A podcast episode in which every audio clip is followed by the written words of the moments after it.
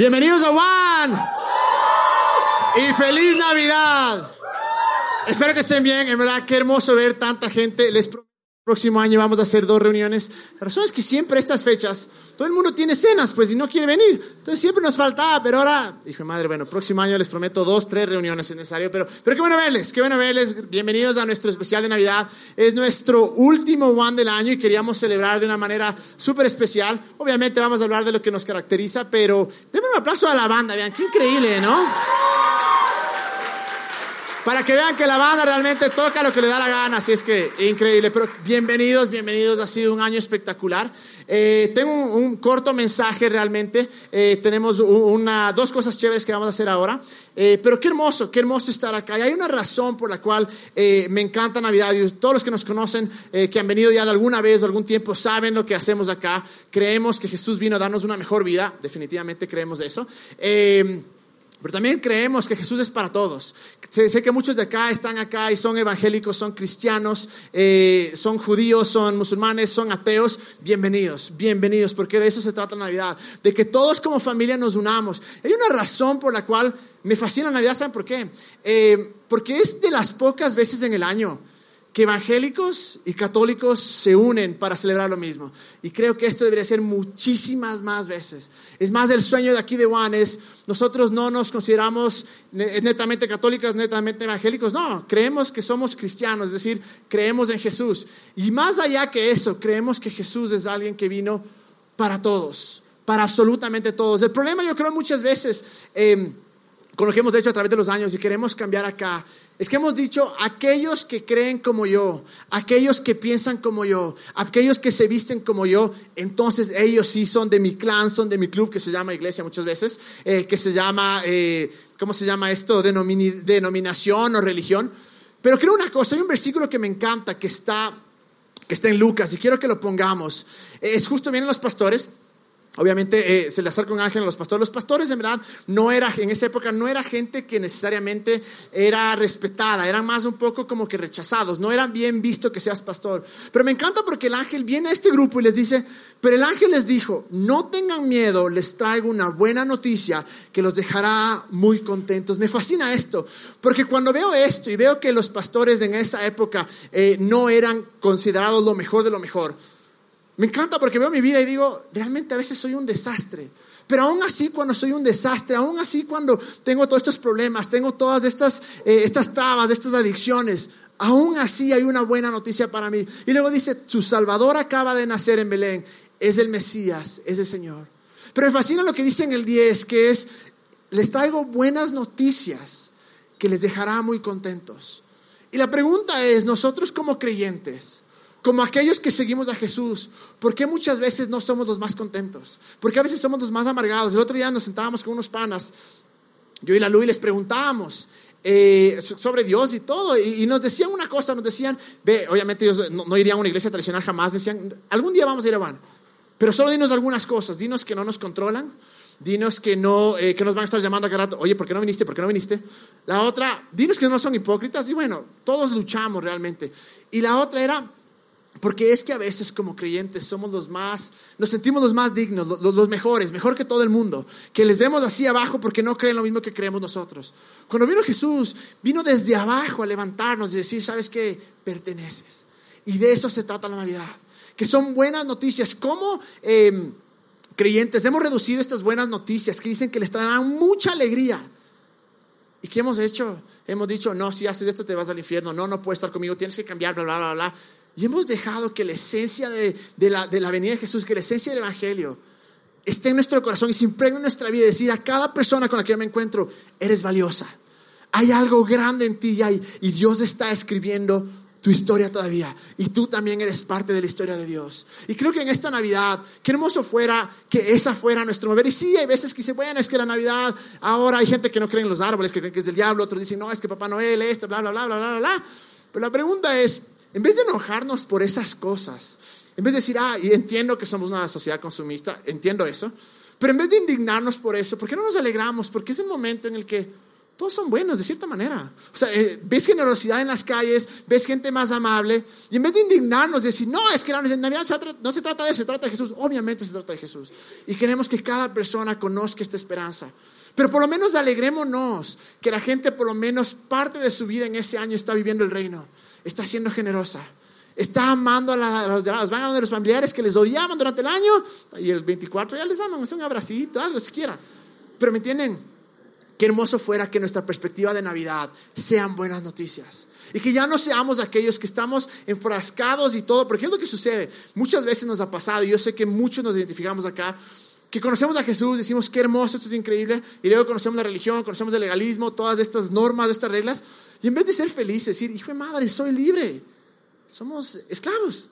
Porque ahora no puedo hacer esto, no debo hacer esto, no debo decir esto. Y aun cuando es obvio que hay cosas que nos dañan, y Jesús nos dijo, y, el amor de Dios es tan grande que nos guía a no hacer esas pendejadas, porque nos acaban.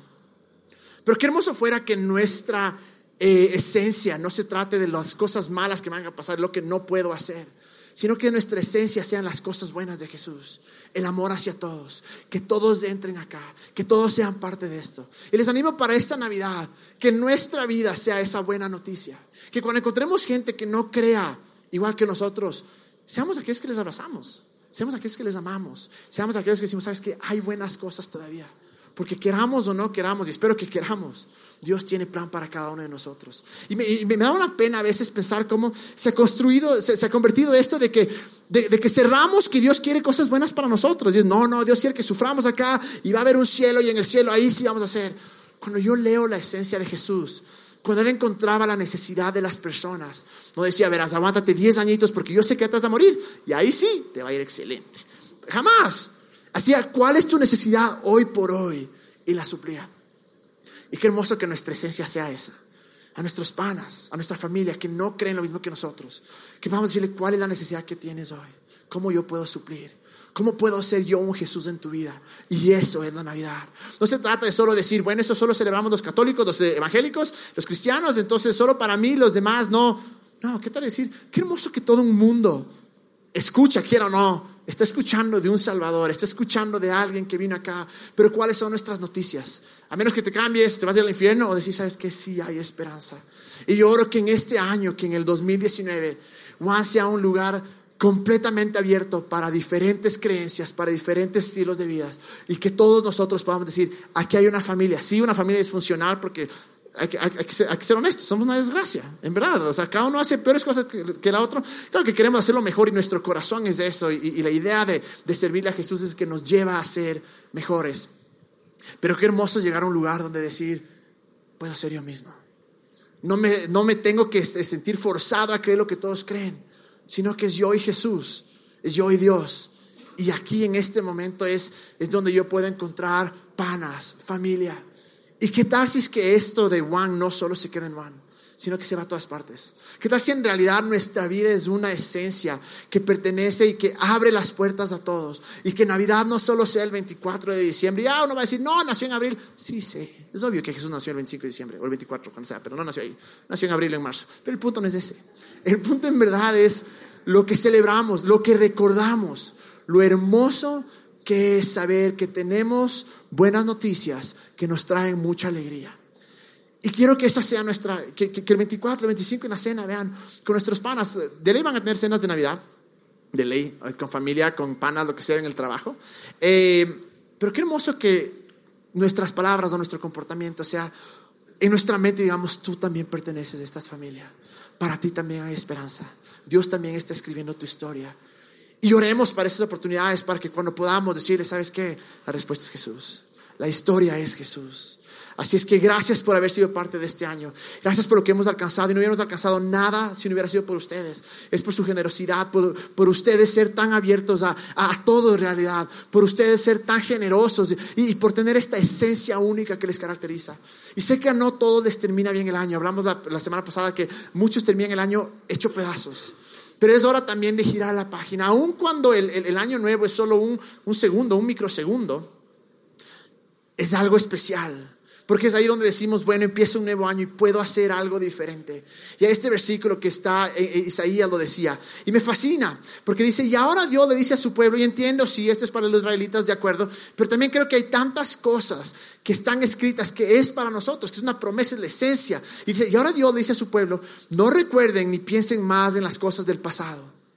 Y 19 yo voy a hacer algo nuevo y he empezado a hacerlo. Estoy abriendo un camino en el desierto y haré brotar ríos en la tierra seca. Me encanta la promesa de Dios porque y, la esencia de Jesús, que ya sé que estás en el hueco, sé que estás fregado, sé que es difícil, pero no te aferres a lo del pasado. Hay algo nuevo. Incluso Pablo dice soltando lo del pasado. Es un nuevo año. Es un nuevo año, es una nueva oportunidad para dejar que Dios nos sorprenda. Es una nueva oportunidad para dejar que Dios ame a través nuestro, que Dios acepte a través nuestro. Es una oportunidad para realmente iluminar nuestro mundo y sobre todo para cambiar una sociedad. Estoy convencidísimo que de acá podemos cambiar Quito. Estoy convencido, no me cabe duda. Porque cuando decimos unirnos, cuando decimos ver las cosas que tenemos en común y cuando decimos vamos a amar como Jesús amó, amó sin importar qué, no el típico de que te amo pero, o la típica que yo voy a hacer todo menos pecar. Y es la típica, entonces eso nos, y es obvio, es, básico, no vamos a hacer estupideces. Pero qué hermoso fuera que nuestra, nuestra motivación sea, voy a hacer todo lo que está en mis manos para mostrarte cuánto te amo, para mostrarte lo real que es Dios, lo real que es Jesús. Y cuando entramos en esta nueva etapa, y es duro, sí, eso yo sé que, eh, levanten las manos aquí, ¿quién termina el año hecho pedazos en realidad? Sean honestos, pues, o todos excelente. ¿Cuántos terminan con el corazón hecho pedazos? No, no levanten las manos porque por ahí está el ex y no vale. La cosa es que, en realidad, eh, la idea es esta. Sí sé que todos, muchos terminamos el año mal, pero ¿saben qué? Me encanta eso. Ponedlo por favor en, Isaías. Me encanta este versículo. Lo que dice que dejando el pasado, porque Dios tiene algo. Dice, y ahora Dios dice a su pueblo, no recuerden ni piensen mal las cosas del pasado. No recuerden ni piensen mal las cosas del pasado. Y en el siguiente, en el 19, dice, voy a hacer algo nuevo. Y he empezado a hacerlo. Aun cuando no hayamos visto, Él ya empezó a hacerlo. Hay que confiar. Lo que decíamos la semana pasada, cuando no vemos su mano, tenemos que confiar su corazón. Tenemos que confiar que Él está de nuestro lado. Y cambiar esta mentalidad de que Dios quiere que suframos acá para que en el cielo, en una vida después de la de ahora, vamos a disfrutar. No. Dios quiere en el ahora. Y quiere que no solo nosotros disfrutemos nuestra vida, sino que hagamos que otros, que los que nos rodean, que los que están al lado nuestro y los que están lejanos, incluso con los que nos encontremos, y poder decir, tú también puedes disfrutar de esto. Así es que vamos a adorar. Es una ocasión de oración, pero vamos a hacer otra cosa. En esta parte del pasado tenemos una tradición en la que cuando acabemos vamos a indicarles, vamos a ir a la parte de afuera, vamos a hacer una cosa que se llama dejar ir. Vamos a escribir en un, globo eh, quiero que venga la banda hasta eso. Eh, en un globo vamos a poner eh, las cosas que queremos soltar. Vamos a soltarlas. Y es un símbolo diciendo, Jesús, te entrego.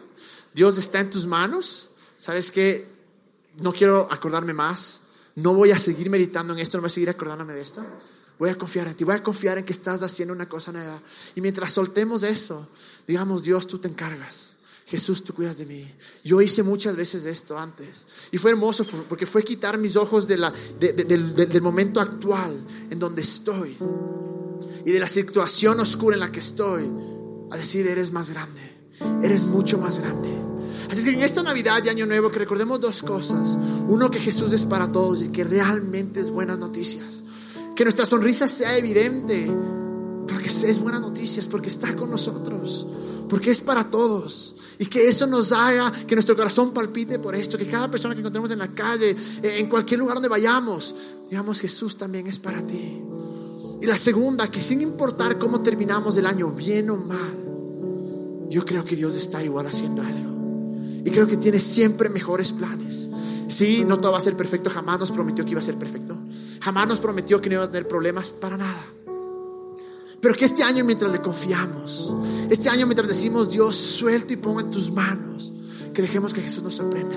Y sé que muchos que están acá tal vez vienen por primera vez y, tal vez dicen, ¿a qué me trajeron? ¿Qué es esto? Eh, bienvenido, muchos se hacen la misma pregunta. Somos medios chéveres, creo, por eso vienen. La cosa es que, qué hermoso sería que ustedes también, no tienen nada que perder, pero díganle esto, Jesús, si eres real, muéstrame, hazte real. Y estoy seguro que nos va a cambiar. Vamos a hacer una canción de oración. Eh, la última canción de oración de Juan del año. Eh, que nuestro corazón sea el que le canta. Que le canta nuestro corazón. Que en realidad digamos, Jesús, pongo en tus manos. Seremos nuestros ojos, Jesús. Gracias porque eres todo. Gracias porque eres tú, Jesús, quien nos da la vida. Eres tú quien nos has transformado. Y eres tú quien nos has traído hasta aquí ahora. Enséñanos en esta Navidad a amar como tú amas. Enséñanos a ser extremadamente generosos. Enséñanos a aceptar a todos y amar a todos y llevarlos a tu luz. Enséñanos a no vivir en una religión, en un legalismo, en unas normas, en reglas. Enséñanos a vivir como tú, Jesús. Y que sepamos que esta Navidad es para todos. Que sepamos que tú estás escribiendo la historia de cada persona en este mundo. Y danos la oportunidad, Jesús, para amarlos y para decirles que tú eres la respuesta. Para decirles que tú eres el camino, que tú eres la vida, que tú eres la verdad, Jesús. Y yo oro que esta Navidad algo palpite en nuestro corazón. Tu amor por nosotros. Y que ese amor que tienes por nosotros nos lleve a amar a los demás.